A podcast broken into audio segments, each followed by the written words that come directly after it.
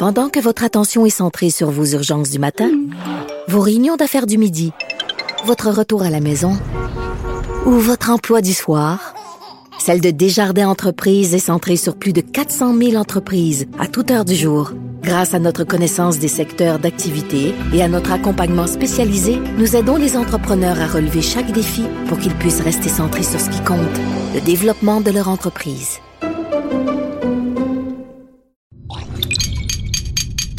Cube Radio. Il connaît tous les dessous de la politique. L'économie, la santé, le transport. Chef du bureau d'enquête de l'Assemblée nationale. Antoine Robitaille. Là-haut sur la colline. Cube Radio. Oh, bon lundi à tous euh, en direct du Cochron. Euh, la colline va reprendre vie demain. Elle est encore euh, endormie dans sa période post-pascale, mais tous les yeux, évidemment, sont tournés aujourd'hui vers Sainte-Marthe sur le lac où il y a vraiment, comment dire, des, difficultés majeures avec les inondations. Euh, on aura d'ailleurs euh, euh, tout à l'heure deux élus qui sont aux prises avec ces terribles inondations. Sylvie Damour, députée de Mirabel, mais aussi Marie-Claude Nichols, députée de Vaudreuil. Alors, c'est à partir de 13h15. On discutera aussi aujourd'hui à l'émission des élections en Espagne qui ont eu lieu hier. Alors, et du sort aussi du chef indépendantiste catalan Carles Puigdemont avec Joseph Facal et Charles Mordret. Puis, euh, on terminera cette heure avec euh, notre historien, Dave Noël, qui euh, viendra nous présenter ses chiffres par rond de l'histoire. Donc, un spécial États-Unis aujourd'hui. Mais d'abord, il y a une vadrouilleuse, une nouvelle vadrouilleuse pour nous, qui est au bout du fil. Et notre compteur, évidemment, Jean-François Gibault, la nouvelle vadrouilleuse, qui est-elle? Mais c'est Emmanuel Latraverse. Bonjour, Emmanuel Latraverse. Bonjour, ça Analyste, euh, oui, ben, mais ça va très bien. Analyste à TVA, animatrice de la joute dominicale euh, et qui a droit à une chanson de présentation. Emmanuel, je t'expliquerai après.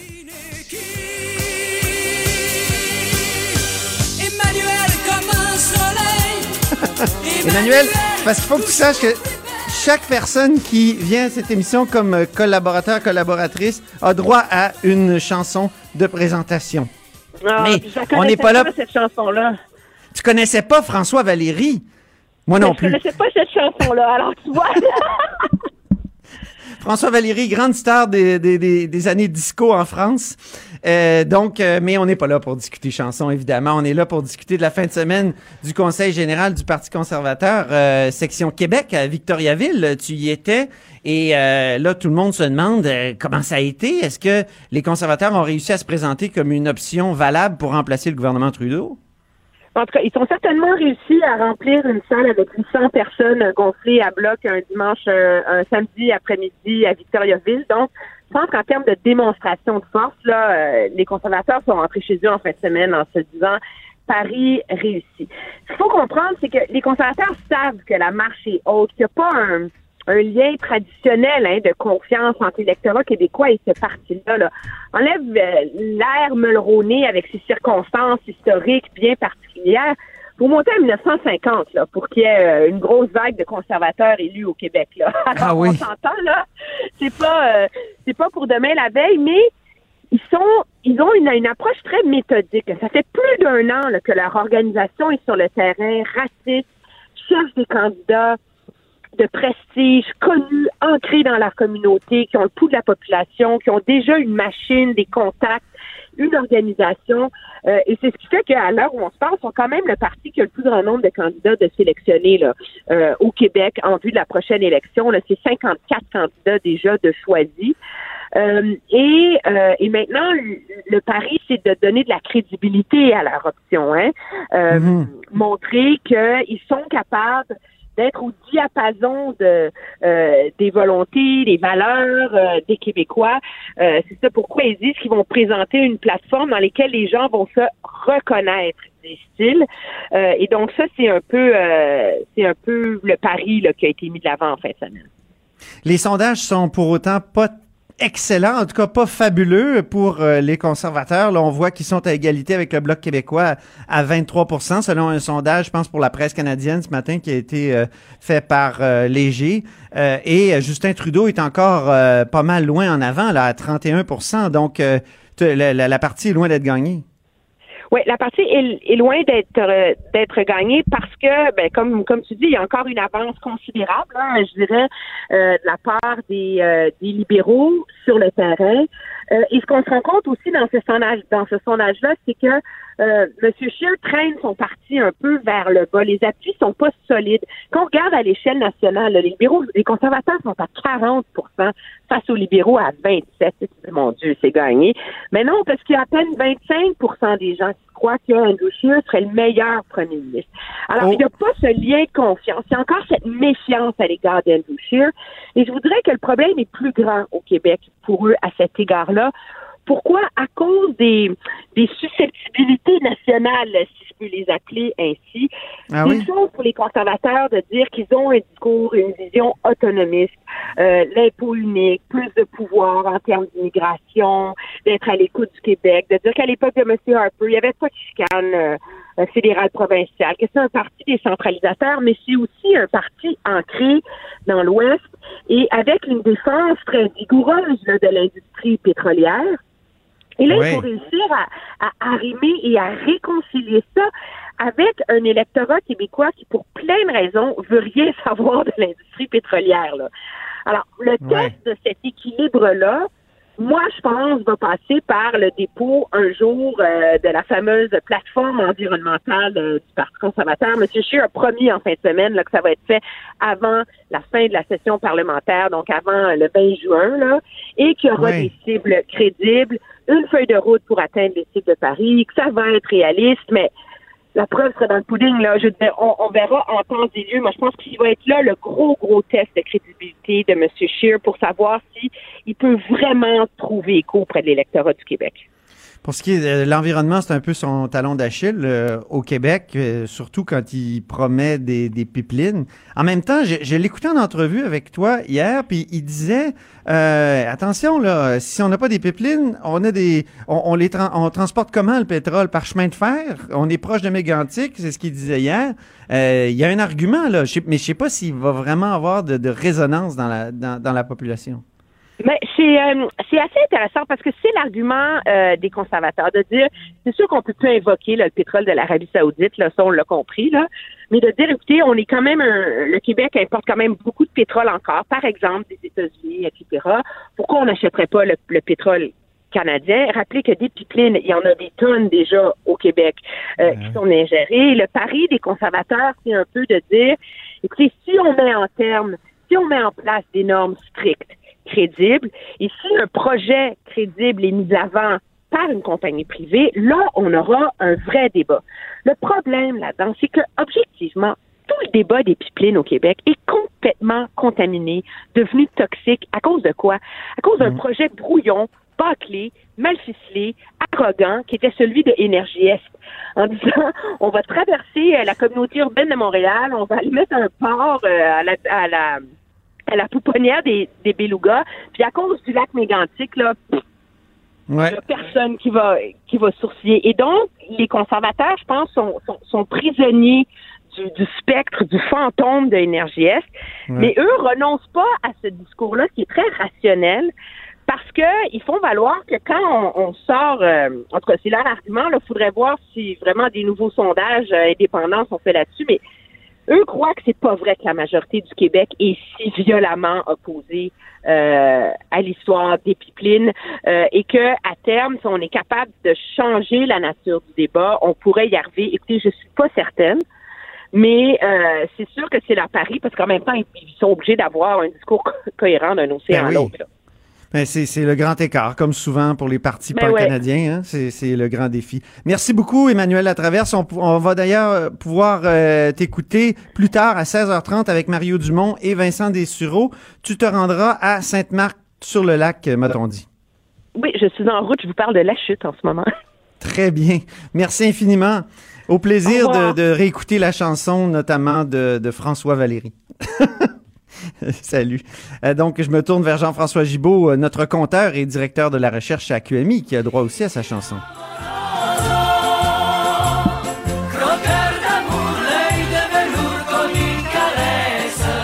Et comme je le dis souvent, croqueur de chiffres. Et aujourd'hui, le chiffre que tu veux croquer, c'est 100 000.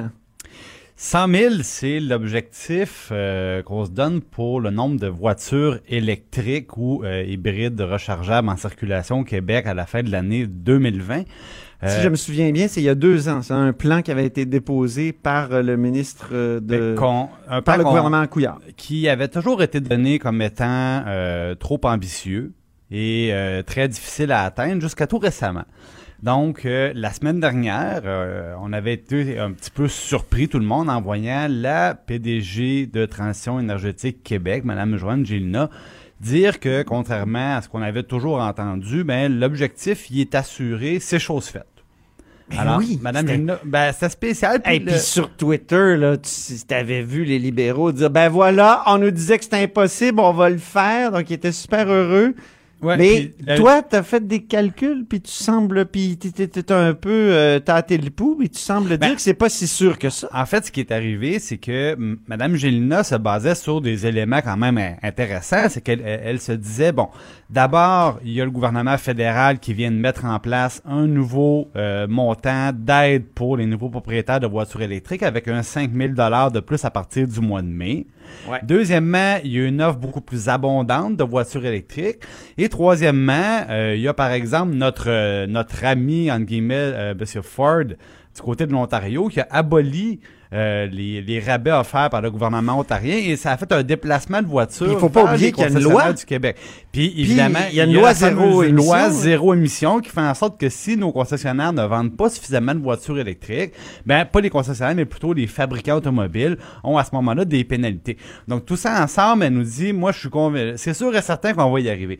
Mais on a notre collègue Pierre Couture qui s'est intéressé à ça, qui a posé des questions pour se rendre compte que bizarrement depuis le début de l'année 2019, ben la- les ventes automobiles ne vont pas très bien, mais les ventes de voitures électriques ne vont particulièrement pas bien. Seulement euh, 2692 voitures électriques ont trouvé preneur euh, pendant le, Combien, le premier combien? trimestre. 2692. Ben voyons donc. Ben c'est pas beaucoup. Ben c'est vraiment peu. Et je consultais Quand là, on des, dit qu'on euh, en veut 100 000, puis il y en a quoi? Il y en a 40 000 sur le- la route? Ouais, là, il y en- il y, en a 42 000 euh, en- actuellement en circulation. Il faut se rendre à 100 000. Donc, l'objectif est pas atteint.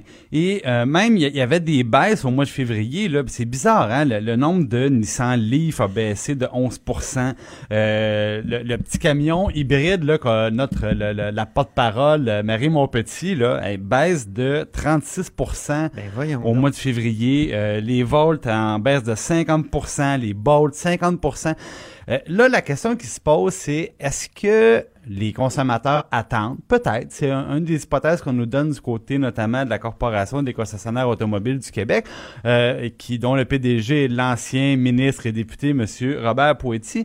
Et, et lui, nous dit c'est un peu spécial. Parce qu'avant, on allait au, concessionnaire, Antoine, on disait euh, Moi, je m'intéresse à votre petit modèle électrique. Euh, puis là, on se faisait répondre Ah oui, ben écoutez, euh, si vous voulez le commander dans quelques mois, euh, plusieurs mois, ben vous pourrez en avoir une. Puis on se disait, bon, mais j'ai pas envie nécessairement d'attendre des, euh, des mois pour avoir mon véhicule. Alors, on nous dirigeait souvent ailleurs. Puis c'est pas des véhicules avec lesquels ils faisaient beaucoup d'argent. Souvent, c'était des véhicules qu'on vendait à perte plus pour une question d'image corporative. Évidemment, c'est bien pour une compagnie qui vend des automobiles d'avoir des, fleurons verts qu'on peut brandir pour dire, ben voilà, on, fait notre part. Mais là, ce qui arrive, c'est que c'est la question de la disponibilité des véhicules. C'est un problème qui se corrige. Et là, on est devant le problème inverse. On a des, des, concessionnaires qui ont des cours remplis de voitures électriques qui ne sortent pas. Et c'est un peu ça qui est à- la surprise de tout le monde. On se demande si euh, les consommateurs euh, n'attendent pas le mois de mai puis les nouveaux rabais fédéraux pour aller se procurer leur véhicule. On l'espère évidemment parce que pour le moment, euh, c'est plus difficile. Et d'ailleurs, M. Poetti qui disait à, à notre collègue Pierre Couture qu'il est pas mal moins optimiste que, que le ministre Julien ou encore la, la, la Madame Gélina qui est présidente de texte sur l'objectif de 100 000 voitures. Et après ça, pour 2030, parce que il y a un autre objectif, un million. Un Oui. million de voitures, ouais. Donc, euh, Il se peut très bien que les- la réalité fasse mentir euh, Joanne Gélina. Ben, on espère que non, mais c'est pas. euh, elle va être moins sûre qu'elle qu'elle pensait, je pense. Donc, il faut parler maintenant des inondations, mon cher euh, compteur. Merci beaucoup. Merci. Euh, restez des nôtres. On écoute tout de suite la ministre Geneviève Guilbeault ce matin, puis par la suite, on discute avec deux élus particulièrement touchés par les inondations. Ce que je dis depuis le début, et M. Legault est d'accord là-dessus, c'est qu'il faut avoir une réflexion plus large sur de quelle façon est-ce qu'on peut prévenir des sinistres, davantage de sinistres au Québec, alors que ce soit par des digues ou d'autres aménagements euh, dans l'environnement ou autrement. Nous serons de cette réflexion, c'est bien évident. Et vendredi dernier, j'ai eu l'occasion de répondre sur une question là-dessus. Et ce que j'ai dit, c'est que si de l'argent est disponible dans une enveloppe fédérale, bien sûr euh, que nous serons euh, intéressés à l'utiliser. Il faut comprendre aussi qu'il y a des critères là, relativement à l'utilisation de cet argent-là. Donc, c'est pour des projets d'une certaine envergure. Alors, on joint maintenant euh, Madame Sylvie Damour, qui est euh, députée de Mirabel. Bonjour, Madame Damour. Bonjour, M. Robitaille. Alors, euh, écoutez, là, euh, évidemment, la ministre euh, Guilbeault, votre collègue, nous invite à une réflexion. Mais d'abord, les faits, que- comment ça se passe sur le terrain? Décrivez-nous un peu aujourd'hui comment ça se passe, puis votre fin de semaine, comment ça s'est passé? Ben, en fait, euh, j'étais euh, tout près euh, de Sainte-Marthe-sur-le-Lac parce que ça fait à peu près une semaine et demie qu'on est sur en, en mode veille. Et lorsque on a appris que la digue avait une, une faille et que l'eau rentrait à Sainte-Marthe-sur-le-Lac, on était tout près, donc on est venu ici. Ça a été le branle-bas combat pour sortir, vous avez vu les chiffres, là, tout près de 6000 personnes euh, de, de, de, de leur maison euh, en urgence. Euh, donc, j'ai vu ça de mes yeux, j'ai vu l'eau monter, j'ai vu les gens partir avec leur voiture, d'autres qui n'avaient pas le temps de prendre leur voiture. C'était assez spectaculaire de voir tout ça parce que je dis spectaculaire, c'est que personne n'est blessé. On a eu une chance inouïe que ça se passe sur l'arbre display. Donc, euh, ça a été une nuit aussi là où euh, j'ai participé avec euh, avec la mairesse, Madame Paulus, là, à une table de travail, euh, euh, des décisions que, que la, la mairesse devait prendre euh, au fil du temps. C'est une femme que j'admire, une femme qui a une grande force, une batailleuse, elle n'a pas flanché, elle-même qui est euh, inondée, euh, que sa maison euh, est dans le, le, secteur inondé. Donc, euh, ça a été un branle-bas combat euh, toute la nuit et euh, on est encore en mode veille. Là. Les gens euh, doivent euh, euh, respecter les consignes. Après, C'est pas, euh, l'eau est toujours là. C'est pas exceptionnel. Et vous, vous êtes député de, de Mirabel depuis un bout de temps, depuis euh, 2014, si je ne m'abuse. Oui. Euh, donc, euh, vous- il y a déjà eu des printemps euh, complexes, des printemps euh, menaçants, non? Dans le passé? Ben, il y a eu des, des- oui, mais pas autant. En 2017, on, ça faisait longtemps qu'on n'avait pas vu ça ici dans le secteur. Moi, j'y habite depuis euh, depuis une quarantaine d'années euh, dans dans la région. Donc, en 2017, ce qu'on avait vécu, c'était, on se disait que c'était exceptionnel.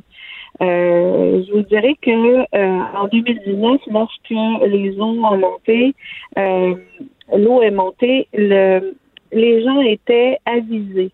En 2017, on n'avait pas eu d'informations assez rapidement pour euh, prévenir. Tandis que cette année, on avait du temps pour euh, pré- euh, se pré- prévaloir là, de, de, de, de, mesures euh, euh, afin de de- d'atténuer les risques et d'atténuer aussi les dommages.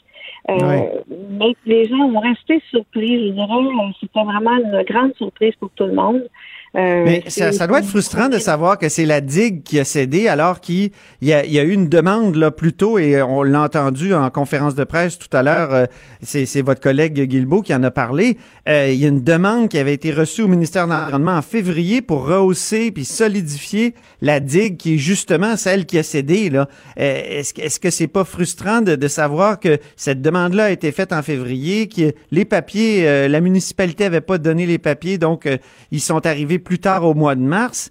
Euh, est-ce qu'il n'y a pas quelque chose qui aurait pu être fait pour empêcher cette, euh, inondation-là? Euh, je pense que la mairesse, lorsqu'elle a fait sa demande, c'était pour en, prévoir s'il y avait une crue de plus de 25, sans savoir ce allait se allait se passer en 2019. Elle, a dit que je, je suis tout à fait d'accord avec elle qu'il fallait la rehausser à certains endroits.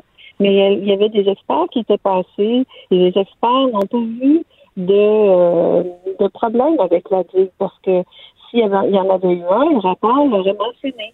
Donc, il n'y avait pas de problème au niveau de la digue. Elle voulait être euh, en mesure euh, de prévention avec cette rehaussement, ce rehaussement-là de la digue. Donc, elle a fait le travail nécessaire. C'est vrai que c'est long, c'est ardu d'avoir le rapport. Euh, ensuite, avec ce rapport-là, on le dépose au ministère de l'Environnement, mais ça faisait pas tellement longtemps qu'elle l'avait déposé. Donc, euh, mais quand même, même si ça faisait pas longtemps qu'elle l'avait déposé, il faudrait revoir les les, euh, les façons de faire, enlever un peu de bureaucratie et de, de voir parce que quand il y a des gens qui sont en danger, que c'est des mesures qu'on doit voir beaucoup plus rapidement. Est-ce que c'est des raisons environnementales qui ont fait que, que ça a été euh, repoussé? Euh, c'est ce qu'on a entendu euh, à la radio, à la télé tout à l'heure, mais c'était pas des informations béton. Là. Est-ce que, justement, parlant de béton, c'est ça qu'il aurait fallu mettre peut-être dans, le, dans les digues, d'après ce qu'on comprend? Ben là, moi, je suis pas experte au niveau des hein? digues, de, de, quelle façon on peut on peut les faire, mais il y a, il y a vraiment des questions à se poser. Euh, il va vraiment falloir réfléchir euh, dans l'avenir. Mais je peux vous dire que lorsque euh, le premier ministre dit qu'il va qu'on va devoir revoir toute la bureaucratie que, que les entrepreneurs ont, ben, il faudrait revoir aussi toute la bureaucratie que les villes doivent travailler pour avoir des, en faisant des demandes de cette façon-là. Moi, je peux vous dire qu'en 2017, lorsqu'il y a eu un, une crue d'eau, à Pointe-Calumet, il y a eu la digue qui était là, qui a été fragilisée. Et lorsqu'on a eu une demande de rencontre, euh, le, maire de l'époque euh, m'avait demandé d'être présente. Puis lorsque j'écoutais les, les, fonctionnaires, la réparation d'une digue fragilisée, on était rendu à deux ans plus tard. Ah oui. Euh, donc, pas parce que c'est de mauvaise volonté, mais probablement que c'est la procédure qui doit être vue pour qu'on puisse arriver à un meilleur délai pour les mhm. villes, pour sécuriser les citoyens. le premier euh, ministre dit aussi qu'il faut déménager du monde. Il y a, bien du monde, j'imagine, à Sainte-Marthe-sur-le-Lac qui vont avoir envie de, de déménager. Là. Ben, en fait, c'est cas par cas. Il faut voir euh, dans quelle situation euh, chaque sinistré sont. Euh, il y a des possibilités, oui, mais là, au moment où on se parle, j'ai pas, on n'a pas fait l'analyse personne ni les villes. Je pense que là, présentement, c'est de prendre soin de nos citoyens, de les mettre en sécurité et d'avoir l'essentiel pour qu'ils puissent bien passer à travers cette épreuve-là. Et ensuite, je pense que ce sera le temps de s'asseoir et de regarder euh, euh, les, euh, les possibilités de voir si on déloge des gens, s'il y a une mhm. qui doit se refaire. Donc, mais on n'est pas là pour le moment et surtout pas je comprends. sur le lac. Ben, merci d'avoir pris quelques minutes de votre précieux temps là, pour nous parler aujourd'hui. Sylvie Damour, députée de Mirabel. Merci à vous. Merci. Au revoir, à bientôt. Euh, tout de suite, euh, on va parler à une autre élue qui est euh, pas mal touchée par les inondations, qui a six de ces sept villes qui sont inondées. C'est Marie-Claude Nichols, députée libérale de Vaudreuil. Bonjour, Marie-Claude Nichols. Bonjour, Monsieur Antoine Robitaille. Donc, c'est pas uniquement à Sainte-Marthe-sur-le-Lac là, que, on sait qu'il y a énormément. Il y a, eu la Beauce, on a parlé à Samuel Poulain d'ailleurs la semaine passée. Et euh, il y a aussi, on, en a parlé un peu, mais euh, des, des, ponts qui sont euh, mis en danger là, dans, dans votre comté. C'est le cas, si je ne m'abuse. Oui, en fait, dans le, comté de Vaudreuil, on a deux ponts là, qui nous relient à l'île de Montréal. On se trouve être le premier comté là, à l'ouest de Montréal. Donc, on a le pont de l'île aux Tourtes, l'autoroute 40, là, qui nous relie à la ville de Vaudreuil-Dorion, puis euh, le pont Galipo, qui est euh, l'autoroute 20 là, qui nous relie à l'île Perrault. Présentement, c'est le ben, les deux ponts sont sous surveillance, euh, sous haute surveillance. le pont Galipo est présentement fermé. Euh, il est fermé euh, parce que, en fait, c'est la, problématique, c'est pas tant le pont Galipo, c'est que sur le sur le tablier du pont, il y a un autre petit pont qui s'appelle le pont Prou, et c'est le pont ah. Prou là qui est euh, qui est plutôt problématique, et c'est par des mesures de sécurité que le le ministère du Transport a fermé le 27 avril, le samedi, a fermé le le pont Galipo.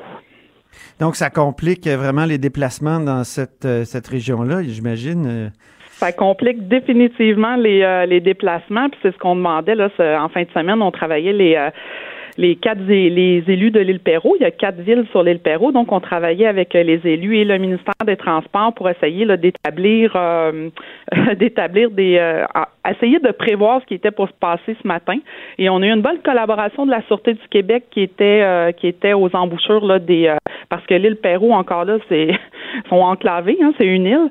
Alors, euh, fallait prévoir les mesures avec la Sûreté du Québec pour euh, pour que les gens puissent aller travailler. En fait, on demandait aux gens de rester à la maison, mais ceux qui devaient prendre leur voiture et sortir de l'île, ben on a prévu avec la Sûreté du Québec là euh, euh des, des, des, des, façons de, de, de contourner pour que ça soit pas trop bloqué, mais c'est certain qu'on fait notre gros possible, mais on est dans des mesures d'urgence, on est dans des, des zones inconnues, bien que c'est arrivé en, en 2017. En 2017 aussi, on avait fermé l'accès au pont euh, Galipo. Mais euh, euh, c'est tout le temps, tout le temps une zone inconnue. Puis on le sait que là que c'est c'est pas plaisant pour tout le monde. C'est pas tout le monde, c'est pas toute notre population qui sont touchés par les inondations. Non, c'est ça, hein, c'est ça qui est difficile. on pense toujours que l'eau monte à peu près partout, mais c'est pas le cas. Non, c'est terrible. Nous, le comté de Vaudreuil, j'ai, euh, euh, je suis possessive, hein, mon comté, le comté de Vaudreuil, on a sept villes. Vous avez le droit, Marie-Claude Nicole.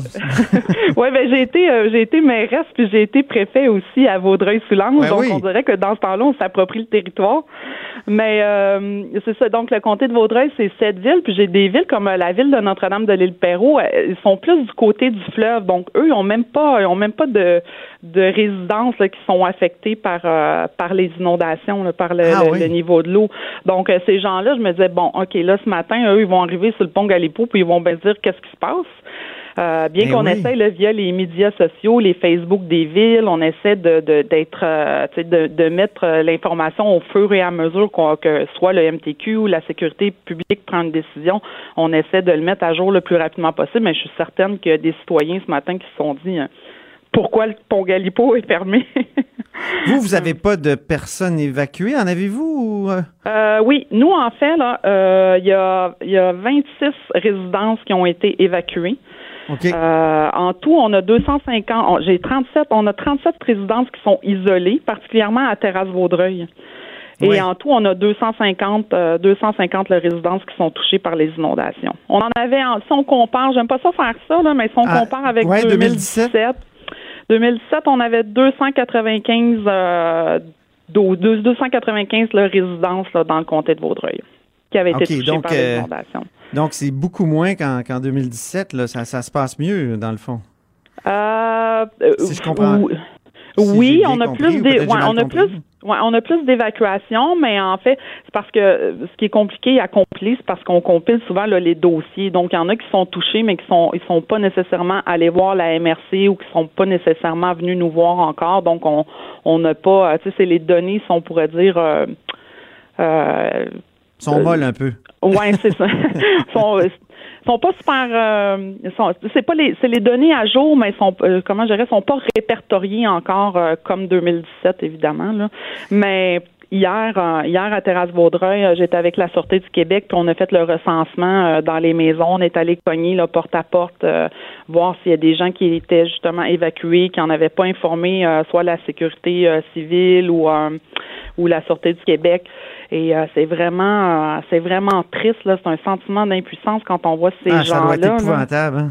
Ah, c'est épouvantable. J'en étais euh, totalement bouleversée, comme en 2017. On revient à la maison le soir, mm. puis on se dit, on revient à la maison, on est au chaud, on a des repas chauds, puis on dit, mon Dieu, comment je peux les aider, ces gens-là? Il y en a à qui j'ai laissé mon cellulaire, je les texte pour savoir comment ça va, s'ils ont besoin de nourriture, s'ils, mm-hmm.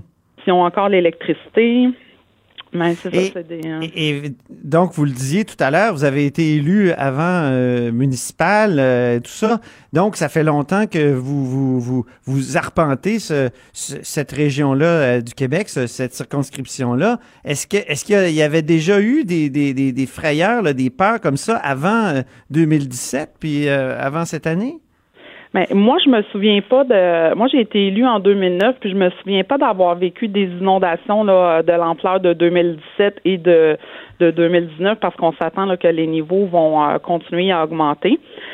Euh, la différence entre 2017 et 2019, c'est que en 2019, on, on a vu venir, hein, on, on était prêt parce qu'on savait que l'eau commençait à monter, donc puis c'était quand même pas si loin que ça de ressortir les maps puis de ressortir Ouais. le, le- le mode des mesures d'urgence. là. Donc, euh, en 2019, on a eu le temps de se préparer, les citoyens, les maires, euh, les différents élus, la cellule de crise de la MRC. Donc, tout ça, on a eu le temps de mettre ça en place pour euh, euh, pour aider nos citoyens, contrairement à 2017 où c'est arrivé vraiment rapidement et où le gouvernement en 2017 a eu une pression euh, euh, devait prendre des décisions rapidement, évidemment, pour le bénéfice de nos citoyens. Est-ce qu'on a tout fait ce qu'il fallait faire depuis 2017 pour euh, se préparer à un autre épisode euh, comme celui-là, ou est-ce qu'il y a des choses qui n'ont pas été faites et qui auraient dû être faites? Mais non, c'est ben, c'est c'est certain que c'est certain qu'il reste beaucoup beaucoup de travail à faire. Euh, C'est pas beaucoup euh, c'est pas beaucoup de temps. Hein. 2017 à 2019 là, on- je pense qu'on a je pense que même les citoyens, il y a beaucoup de citoyens qui avaient même pas terminé leur rénovation. Euh, beaucoup de citoyens, euh, euh, je parlais avec des intervenants psychosociaux qui sont sur le terrain qui nous disaient ben nous on a un citoyen là, ça fait un mois là qu'on a terminé la thérapie, puis là il, il retombe dans les dans Ah, la-.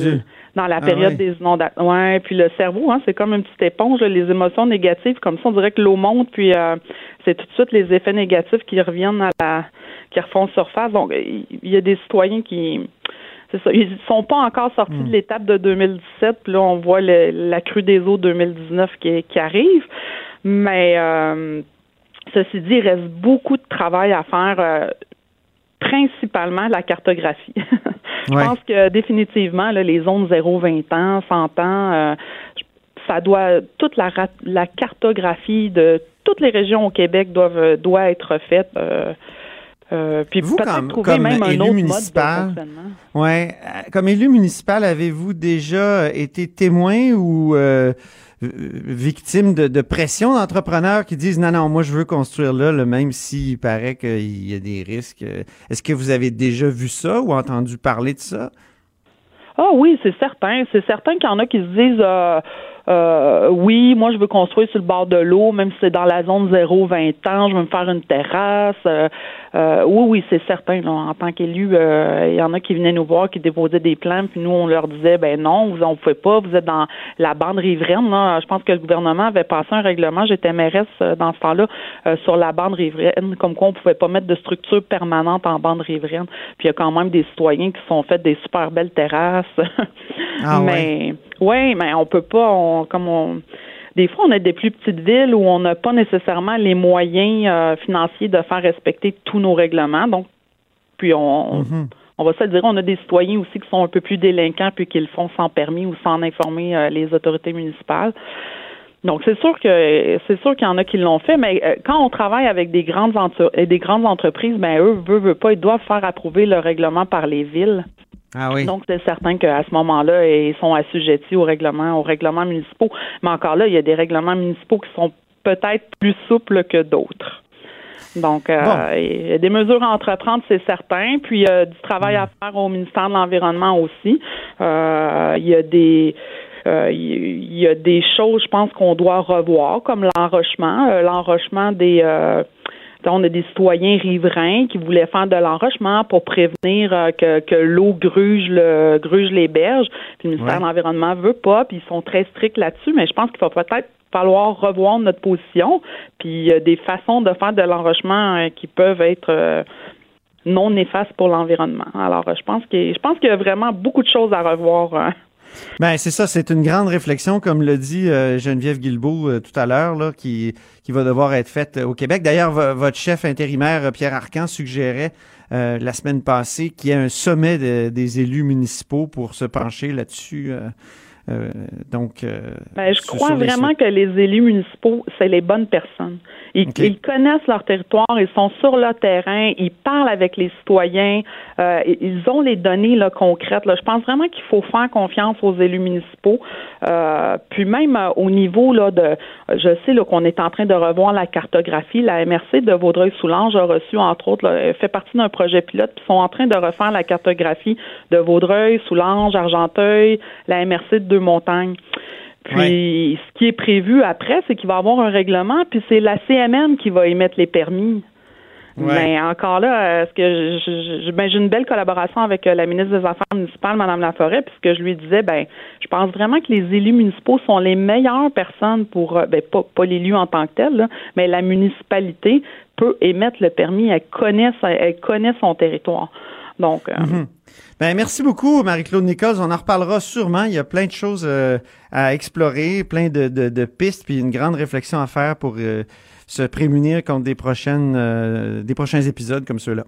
Oui, et euh, tous mes pensées sont avec euh, les citoyens sinistrés, tant de Vaudreuil, de Sainte-Marthe, de Beauceville, partout à travers le Québec.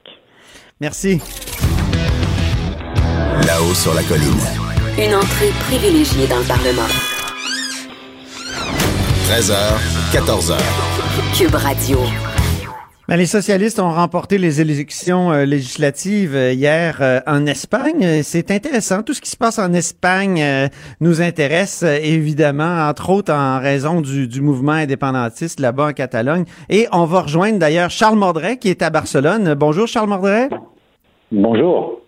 Et Joseph Bonjour. Facal, professeur au HEC, qui a passé une partie de l'année en Europe, qui est chroniqueur au Journal de Montréal et qui est souvent allé, évidemment, euh, en Espagne, qui nous a écrit des superbes chroniques euh, l'an passé là-dessus. Bonjour, Joseph Facal.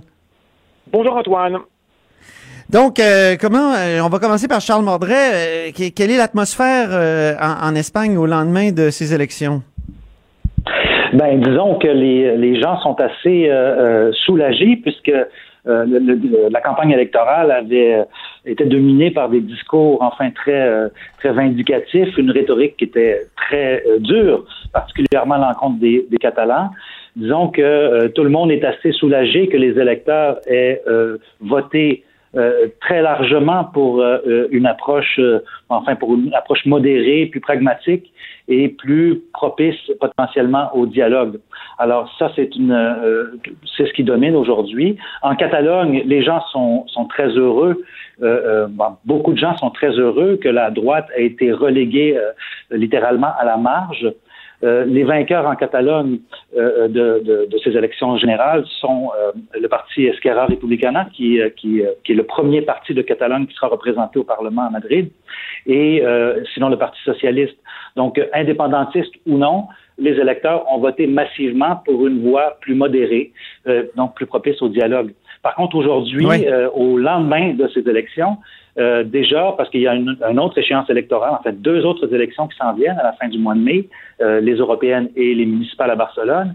Et déjà, bon, la, la, la commission électorale espagnole a, euh, a, invalidé les candidatures euh, de, des, des Catalans en exil, M. Puigdemont et euh, Comín. Enfin, et euh, donc trois, trois personnes qui n'ont pas le droit de se présenter donc sur les listes, et ça, ça, ça crée pas mal un scandale. Donc, dès le lendemain oui. des élections, le climat euh, assez tendu ben, euh, reprend ici en Catalogne. Joseph, sur ce climat tendu, toi qui as qui suivi les, les, les, le référendum là, de 2017, si je ne m'abuse. Oui.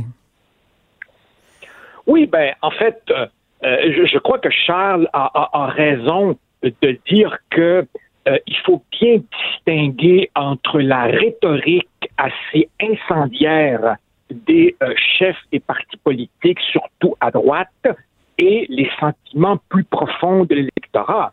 En fait, Pedro Sanchez a fait un pari et il a remporté ce pari. C'est-à-dire ouais. qu'il s'est dit, derrière cette vocifération, derrière cette polarisation, qui est réelle, hein, qui est réelle, elle n'est pas imaginaire, il y a quand même en dessous de cela un bloc d'électeurs euh, modérés, pragmatique, qui n'est évidemment pas une majorité, mais qui est un bloc suffisant pour émerger comme le premier parti euh, d'Espagne.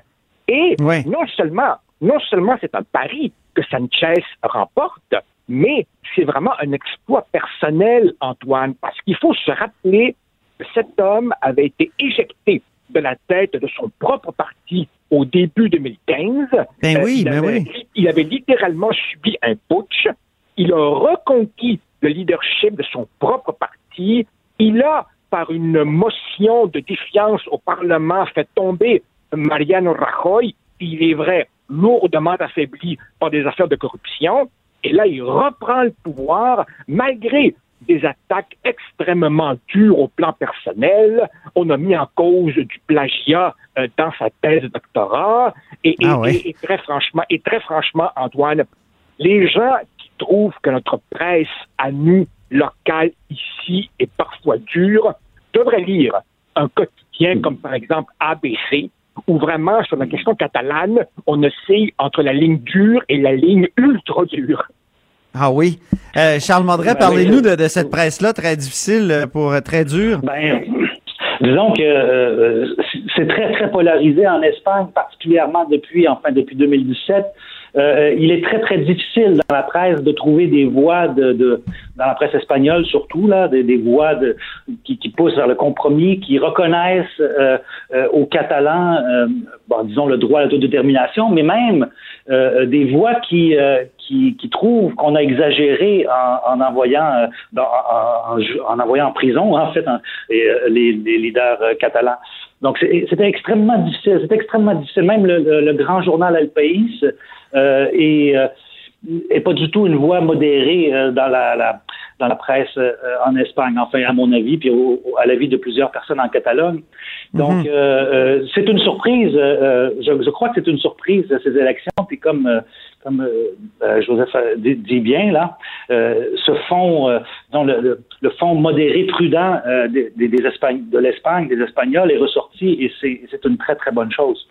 Mais ça, ça produit un résultat euh, surprenant quand on regarde la social-démocratie dans toutes les, les dans tous les autres pays euh, d'Occident qui euh, qui tirent de la patte. Là, euh, Joseph Facal, Pedro Sanchez a réussi donc un, un retour extraordinaire, mais en plus a fait gagner la social-démocratie. C'est c'est c'est rare, non? Antoine, c'est c'est extrêmement juste ce que vous dites. Une victoire pour le centre-gauche dans l'Europe actuelle, euh, ça faisait un bon petit bout de temps qu'on n'avait pas vu ça. Euh, il faut dire évidemment que M. Sanchez a là-dessus été aidé par deux facteurs. D'abord, évidemment, cette fois, c'est la droite qui s'est euh, divisée. Et non seulement la droite s'est divisée en trois, le Parti populaire, Ciudadanos et le nouveau parti qu'on qualifie d'extrême droite, Vox, mais en plus, Vox était évidemment si dur que d'une certaine manière, il a entraîné vers lui euh, la droite, disons, modérée. En ce Ah oui. sens que, par exemple, le nouveau leader euh, du Parti populaire, celui qui a succédé à Mariano Rajoy, Pablo Casado, moi, je le trouvais encore plus tough, si tu Ah oui. permets ce québécisme, que Mariano Oh, oui. Et donc, ça, ça a ouvert, d'une certaine manière, un espace au centre pour M. Sanchez, qui, en plus, en plus, a été aidé par le fait que euh, le parti d'extrême gauche, Podemos, qui est qui est pour caricaturer un peu la version espagnole de Québec solidaire, ce parti-là qui, à un moment donné, était en ascension, stagne maintenant. Donc, Mhm. l'affaiblissement de l'extrême gauche et le morcellement de la droite a ouvert, oh, non pas un boulevard, mais disons une confortable petite avenue pour le centre-gauche espagnol. Bien. Euh, je, je voudrais terminer avec un tweet de Charles Mordret qui écrivait tout à l'heure Le Canada a refusé l'entrée au pays de Carl euh, Puigdemont, une décision inique, illégale, sans motif justifié, prise dans une officine obscure à Ottawa. Monsieur Puigdemont circule librement en Europe, en démocratie, rappelons-le. Eût-il fallu qu'il soit saoudien? C'est quand même bien envoyé, là. Mais expliquez. Mais Charles Mordret, expliquez-nous un peu ce, ce tweet. Ben, euh, c'est ce que je veux dire, c'est que le- enfin le Canada, on lui reproche au Canada de être assez difficile, pas assez dur euh, face à l'Arabie Saoudite euh, sur plusieurs dossiers. On, vend des armes, euh, on achète du pétrole, etc. C'est un petit pic euh, euh, pour dire que euh, c'est assez c'est assez navrant qu'on refuse d'entrer au pays d'une personne euh, d'un élu, d'un ex-élu, d'un grand démocrate qui a toujours prêché la paix et qui, surtout, euh, même si euh, euh, il est poursuivi en Espagne, il y a des, les, pays européens le laissent circuler. Les, des- tribunaux eu- européens ont jugé irrecevable euh, euh, le mandat d'arrêt européen que, qu'un- que pendant un certain temps, en fait, l'Espagne avait délivré contre lui. Donc, je trouve ça euh, extrêmement honteux euh, pour le Canada, qui est un pays qui se prétend fort euh, pour les droits de l'homme, la démocratie. Je pense que le Canada, au Canada, on comprend très mal une chose, c'est que la question catalane n'est pas seulement la question de l'indépendance de la Catalogne. C'est essentiellement une question de démocratie et de droit, euh, justement, de droits de l'homme, de droits politiques. Et euh, c'est le Canada manque une très très belle occasion euh, euh, de jouer un rôle, euh, euh, de jouer un rôle peut-être même de médiateur. Euh, Les Catalans, entre autres, ont appelé de leur vœu à plusieurs occasions une médiation internationale qui, pour l'instant, est refusée par l'Espagne, évidemment. Par contre, je, je trouve que le Canada aurait toute, euh, toute occasion, en fait, pour, pour jouer un certain rôle de médiateur et ça serait tout à l'avantage du gouvernement canadien. je les comprends pas du tout. Je pense qu'ils sont menés par l'idéologie et Mais la ils comprennent critique très mal la question catalane. La critique et l'appel euh, est lancé. Peut-être un dernier mot là-dessus rapidement, euh, Joseph Facal, parce qu'il nous reste presque plus de temps. Ah ben si euh, Carles Puigdemont avait été le fils de Muammar Kadhafi, euh, on lui aurait déroulé le tapis rouge et on lui aurait tout payé ses frais de séjour dans un grand hôtel montréalais. Merci beaucoup. Vous faites un duo, euh, un duo formidable euh, sur cette question. Euh, donc, Joseph Facal, professeur au HEC et chroniqueur au Journal de Montréal. Charles Mordret, euh, qui est entrepreneur, qui vit entre Islaboul- euh, Istanbul pardon, et Barcelone. Merci infiniment. Merci. Merci. Là-haut sur la colline. Ce que les ministres n'ont pas voulu dire, Antoine va vous dire. Cube Radio. De 13 à 14. Vous écoutez Là-haut sur la colline. C'est la chronique Les chiffres de l'histoire avec Dave Noël. Bonjour Dave. Bonjour Antoine. Dave est historien, journaliste à la recherche au devoir et auteur de Mon calme général américain au Boréal. Dave, avant qu'on commence, il faut que je te dise qu'on a des auditeurs qui sont passionnés d'histoire, dont un certain Charles Larouche, qui nous a écrit sur Twitter et qui nous a dit que euh, le Canadien, le, le- pas le Canadien de Montréal, mais le journal Le Canadien, le 15 janvier 1841, avait comme titre Le gouvernement nomme une commission pour s'enquérir sur les causes des inondations dont Montréal souffre tous les ans. Mhm. Donc, il semble que... Un vieux problème. C'est un vieux problème, puis on aime ça, puis on va sûrement explorer l'affaire avec toi euh, dans, si, si ça se présente dans les prochaines semaines. Mais aujourd'hui, tu as un petit spécial américain à nous présenter avec trois chiffres. Oui, euh, c'est un peu hasard. Donc, euh, 243, 216 et 49. 243, 216, 49. OK. Oui, donc euh, 243, euh, c'est en fait l'anniversaire de la venue à Montréal de Benjamin Franklin. Ah oui. Qui est le- le- l'inventeur euh, du paratonnerre, euh, un grand euh, un philosophe, euh, donc imprimeur, euh, qui est venu en 1776, donc quelques mois avant la déclaration d'indépendance des États-Unis. Euh, il est venu au nom du Congrès américain pour convaincre les Canadiens de l'époque, donc les, Québécois de l'époque, Canadiens français, euh, de se joindre à la, au mouvement de, de, de, de rébellion euh, euh, contre les, les, les autorités britanniques. Donc, c'était les 13 colonies euh, qui, ont, qui ont fondé les États-Unis par la suite. Et donc, ils, ils voulaient faire du Québec, la province de Québec, qu'on appelait à l'époque, la 14e colonie. Donc, la, en 1775, l'armée euh, continentale, euh, donc euh, de- du côté américain, envahit la province de Québec, s'empare de Montréal, de Trois-Rivières, et il lance un assaut contre Québec pendant euh, une tempête de neige à, à la toute fin de l'année. Et puis donc, en... Le général, c'était Bénédicte Arnold. Oui, c'est ça, Oui. un grand général euh, qui d'ailleurs qui, qui a été blessé, qui qui est retraité. Et puis d'ailleurs, c'est lui qui accueille euh, Franklin euh, en 76, euh, donc un 29 avril. Et puis euh, Franklin lui vient ici pour essayer de, de convaincre, mais il, il arrive un peu tard parce que les Britanniques ont envoyé des renforts donc euh, dès le- de la fonte des glaces. Et puis la- l'armée est sur le point de repartir et Franklin, lui, il ne reste qu'une douzaine de jours. Mais il va quand même laisser un, un, un imprimeur, Fleury Mesplet, qui va fonder la Oui. Gazette, Ben oui, euh, la qui Gazette, à, l'origine est bilingue et à partir de 1822 va devenir euh, unilingue en anglaise. Mais donc c'est un, un, il a quand même laissé quelque chose, euh, il est resté quelque chose de son séjour euh, à Montréal. Donc euh, et puis euh, Cette quand- période-là, est-ce qu'on l'appelle la période américaine du c'est compliqué parce que la c'est ça. le- province a- de Québec? Ouais, on peut. En fait, c'est ça. Le, le- par défaut, on était le drapeau euh, qui était utilisé aux États-Unis, euh, flottait sur Montréal. Ah donc, oui. euh, c'était un peu, c'était pas encore les étoiles, mais c'était le, le- le- l'Union Jack dans le coin avec les, les rayures euh, rouges et rouges et blanches. Et puis donc, Montréal était une ville américaine, Trois-Rivières et Québec le, le, le- le presque été. Ok. Euh, donc, on était C'est fascinant, ça, Et quand puis, on pense à quand ça. Franklin est parti, il a dit euh, que ça serait moins compliqué d'acheter le Canada que de ou de- le Québec que de le faire sa conquête. Ah bon? Et puis ce qui nous amène au, au deuxième sujet, Oui. parce que les Ça, Américains, euh, 216. oui 216, Il y a 216 ans. Ben, Franklin, c'était il y a 243. Là, c'est il y a 216 ans, le 30 avril 1803. Oui, donc c'est l'achat de la Louisiane par euh, les, les, États-Unis. Euh, donc les, les Américains, ce sont euh, en fait en Europe, c'est par conquête en général quand les, les, Mhm. les États se, se constituent, mais les États-Unis, c'est particulier. Ils ont acheté beaucoup de, de territoires. Euh, ils ont acheté l'Alaska en 1867 aux Russes euh, pour euh, euh, 7 millions de dollars. Ouh. Ils ont acheté en 1853 le sud de l'Arizona au Mexique pour euh, 10 millions de dollars. Et puis en 1803, au tout début, euh, donc ils ont acheté pour 15 millions seulement euh, la Louisiane. Mais il faut faire attention, la Louisiane d'aujourd'hui et celle de l'époque est pas du tout la même chose. Ah bon, OK. euh, Ah, L'État de la. Louisiane, c'est seulement le delta du Mississippi avec les territoires aux alentours, donc la Nouvelle-Orléans. Mais à l'époque, la Louisiane, ça, ça, ça comprend tout ce qui est à, à l'ouest du Mississippi. Et même qu'à l'époque, ça allait jusqu'au sud de l'Alberta. Ah Et oui? puis par, par la suite, on a eu une entente pour euh, dire que la ligne allait, allait passer là. Mais donc, la Louisiane, à ce moment-là, se rendait jusqu'à C'était l'Alberta. gigantesque. C'était énorme. Euh, et C'est Napoléon qui a vendu ça? oui, c'est Napoléon, en fait. 1803, ben oui. s'est produit, c'est ça, c'est que c'est, à l'origine, c'est une colonie française fondée sous, sous Louis XIV par un Montréalais d'ailleurs, Pierre Lemoine d'Iberville. Ouais. Et puis, euh, au moment de, de la conquête du Canada par les Britanniques, la Louisiane est cédée à l'Espagne.